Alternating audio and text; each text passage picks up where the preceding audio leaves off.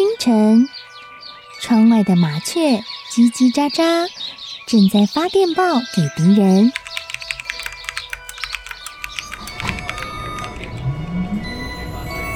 地底下的地铁，像敌人养的蛇，到处巡逻。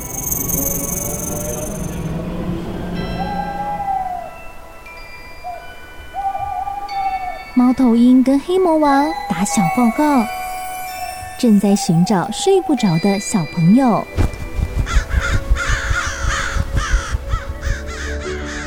铅笔是对抗邪恶势力的宝剑。黑魔王，你出来！书包是最坚固的盾牌。小狗是最有勇气的士兵。维多叔叔和你一起守护故事里的和平。你是英勇的骑士，你是机智的公主。维多叔叔的故事欢乐车，听故事，用想象力听见我们的与众不同。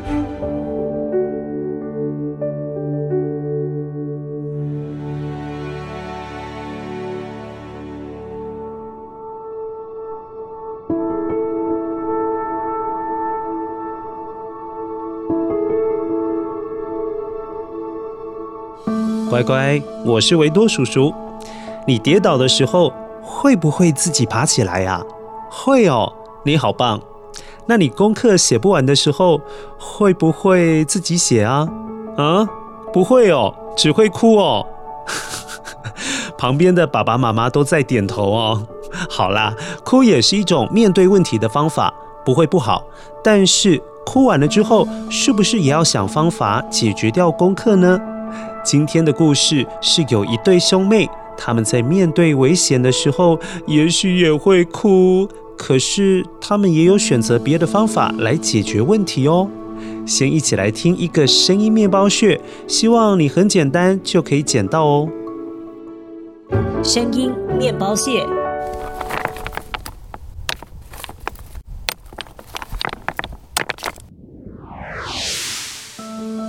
哎呦。这个声音怎么那么熟啊？说的好简单哦，光听就知道是什么声音。好，一起来听故事喽。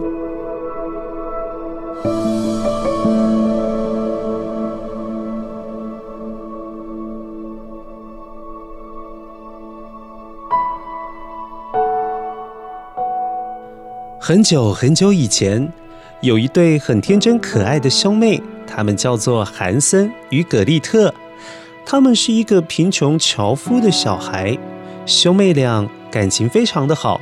哥哥经常保护妹妹，有什么好吃的东西，一定都会让妹妹先吃。德丽特，嗯，这个糖果给你，很好吃哦。哇，谢谢哥哥。他们的妈妈很早就过世了。后来，爸爸又娶了一个新妈妈，但是身为后母的新妈妈一直都不是很喜欢他们。那个时候，他们的国度出现了干旱，发生了大饥荒，天气好热，又种不出什么东西来。像小麦种不出来，就没有办法做成面粉；没有面粉，就没有办法做出香喷喷的面包。樵夫家已经都快没有面包可以吃了，也没有钱可以买其他东西。由于他们都很害怕食物不够了，大家都活不下去了。樵夫的新妻子就把歪脑筋动到了韩森还有葛丽特的身上。这位后母趁着两个孩子去睡觉的时候，跟樵夫商量一件很可怕、很可怕的事情。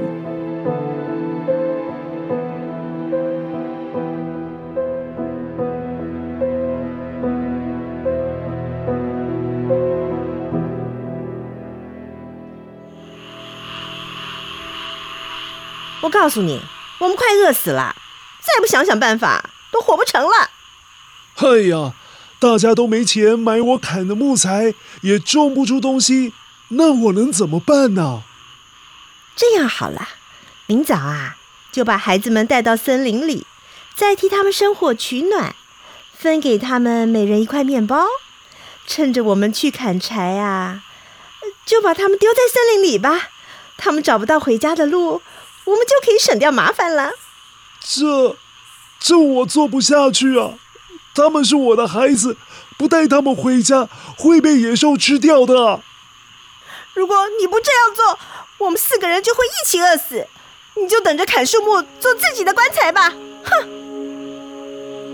真的是很坏心呢。最后，这位坏心的后母说服了樵夫，明天就要把小孩带到森林，计划隔天就把他们遗弃在森林里面。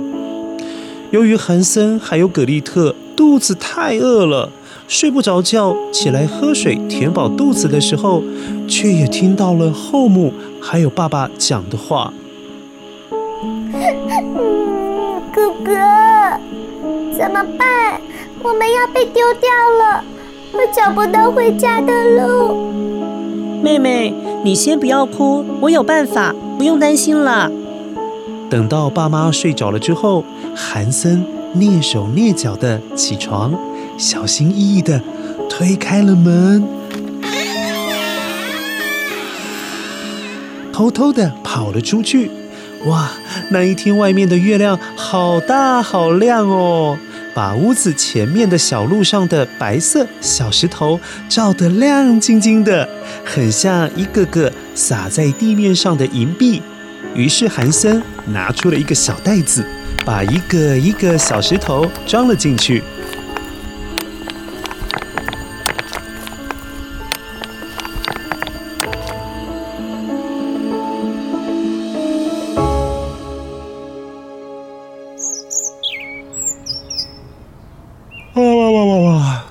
隔天一大早，后母很早就叫他们起床，要他们一起去砍树。后母拿给兄妹每个人一块面包，并且吩咐他们：“呃，这是你们的午餐，记住啊，不可以在中午以前吃掉哦，不然啊，家里再也没有多的面包可以给你们了。今天啊，你们到森林里等我们砍完树，再一起回家。”兄妹俩当然知道后母说的是骗他们的。于是，聪明的韩森跟在爸爸后母的后面的时候，沿途每隔一小段路就会丢一颗石头，好记录他走过的路。果然，最后爸爸还有后母把他们兄妹俩留在森林里面。那边的树木长得好高好高，而且长得好茂密哦，根本看不到回家的路。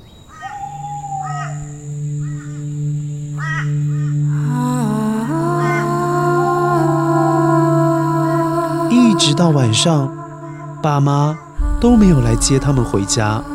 哥哥，爸爸跟后母真的不理我们了吗？我想回家。格丽特，你先不要哭，等一下月亮出来的时候，就可以找到回家的路了。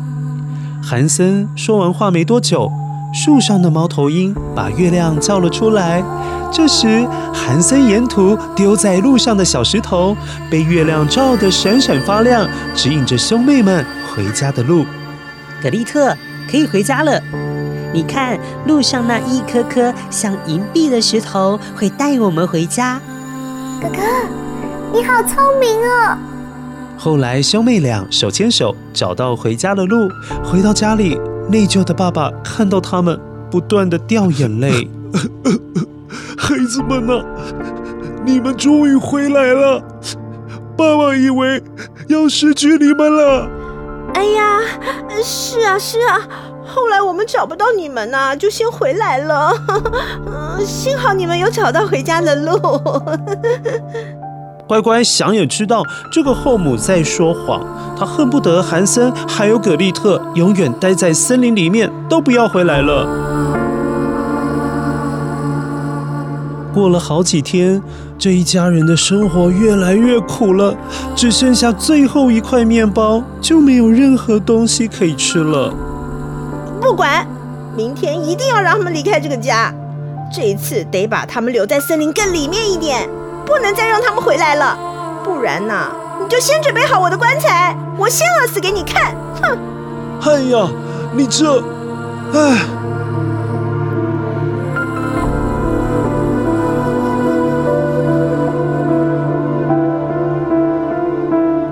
隔天早上，后母又一大早把他们叫起来。这一次分给他们的面包又更少了，只有上一次的四分之一。又叫他们再一次到森林里面去等他们砍完树，再一起回家。但是韩森与葛丽特都知道了，后母一定又要计划把他们丢掉。韩森灵机一动。虽然来不及捡小石头，但他赶紧把手上的面包掰成一小块一小块的面包屑，丢在沿途的路上，好跟上一次一样，可以跟着面包屑回家。哥哥，你的面包都丢在路上了，我还有面包，给你一半吧。妹妹，谢谢你。等一下月亮出来了，我们就可以回家了。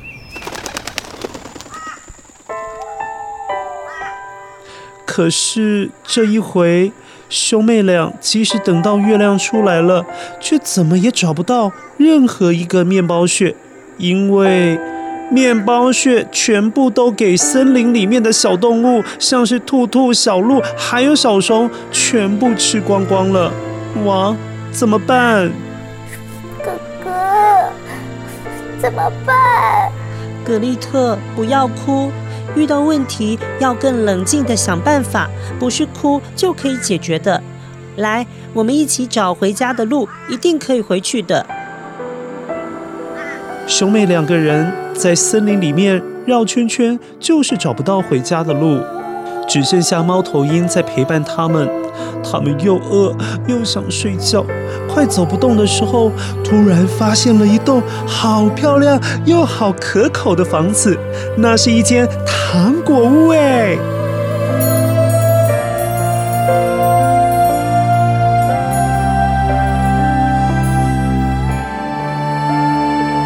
哇，全部都是面包、蛋糕、饼干啊，还有糖果。哎，维多叔叔最喜欢的彩虹糖也在里面哎，看起来真的好好吃哦。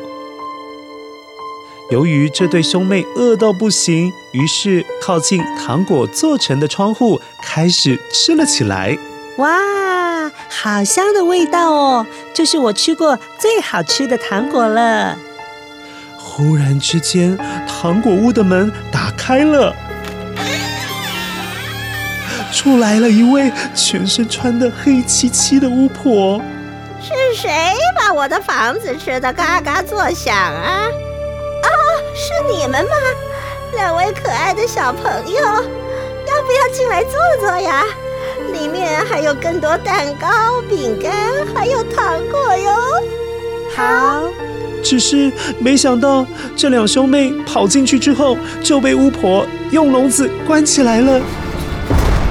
哎呀，并且计划把它们养得跟三只小猪一样，又肥又胖，再杀来吃。你们中计了，要多少饼干糖果都有，啊，快吃，多吃一点。过几天养胖了，我就可以把你们煮来吃。由于巫婆的眼睛不好。他时常要韩森伸出手指头来让他摸一下，好确定他是否长胖了，才能够知道是不是可以宰来吃了。可是聪明的韩森会拿起一些地上被吃掉的小动物的小骨头给巫婆摸，好让巫婆以为韩森还很瘦很瘦。都吃了我这么多天东西了，怎么还这么瘦啊？啊，不管了，我要先吃男孩儿。呃，小女孩，你出来到炉子旁生火，把水煮开。哥哥，格丽特一边哭泣，一边在炉子旁边放进木柴，好让火升起来。由于这不是一般的炉子，是巫婆专门煮小孩用的，所以放木头的炉口好大好大哦，连人弯着腰就可以走进去。这时候，等得不耐烦的巫婆又开口了：“到底火烧起来了没有啊？你靠近点炉子瞧瞧。”灵机一动的葛丽特开始装傻。假装不知道怎么样看火。哎，巫婆要怎么看？我不知道这个火是不是够大。哎呀，笨死了！我来瞧瞧。其实那个时候火已经大到什么东西丢进去就会马上烧起来。由于巫婆的眼睛看不太到，也看不太清楚，要贴很近很近才有办法确认，所以巫婆只好整个人弯着腰，几乎都快走进炉子里面了，开始东张西望。就在这个时候。聪明的葛丽特从巫婆的后面踹了一脚，再把炉子的门关上。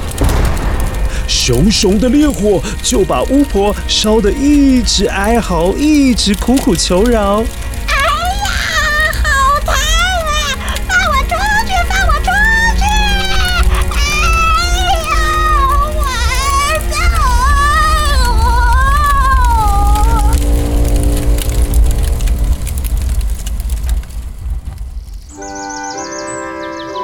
就这样，巫婆被烧死了。格丽特赶紧把哥哥从笼子里面放出来。这对兄妹除了在糖果屋拿了一些面包、饼干之外，还发现巫婆的糖果屋里面藏了好多偷来的珠宝。最后，他们终于找到回家的路。这时，后母也因为没有东西吃，早就饿死了。幸好他们及时回来给爸爸食物，樵夫才没有饿死。从此之后，韩森还有葛丽特以及爸爸靠着这些拿回来的珠宝，过着幸福又快乐的生活。孩子们啊，你们回来了真好！以前都是爸爸的不对，我再也不会让你们离开我了。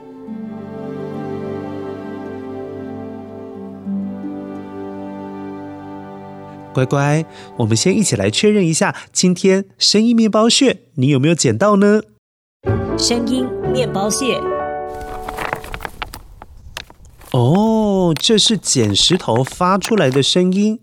乖乖，你知道吗？有一种石头叫做银石，就是会发出荧光色的石头。在古代，这种石头被称为夜明珠，传说是世界上极为罕见的夜间能够发出强烈光芒的奇宝哦。它能够让黑夜的房间变成好像白天一样。我想韩森捡到的应该就是类似这种石头，就叫做萤石。它在白天的时候会吸收太阳的光，到了晚上就有机会发光发亮哦。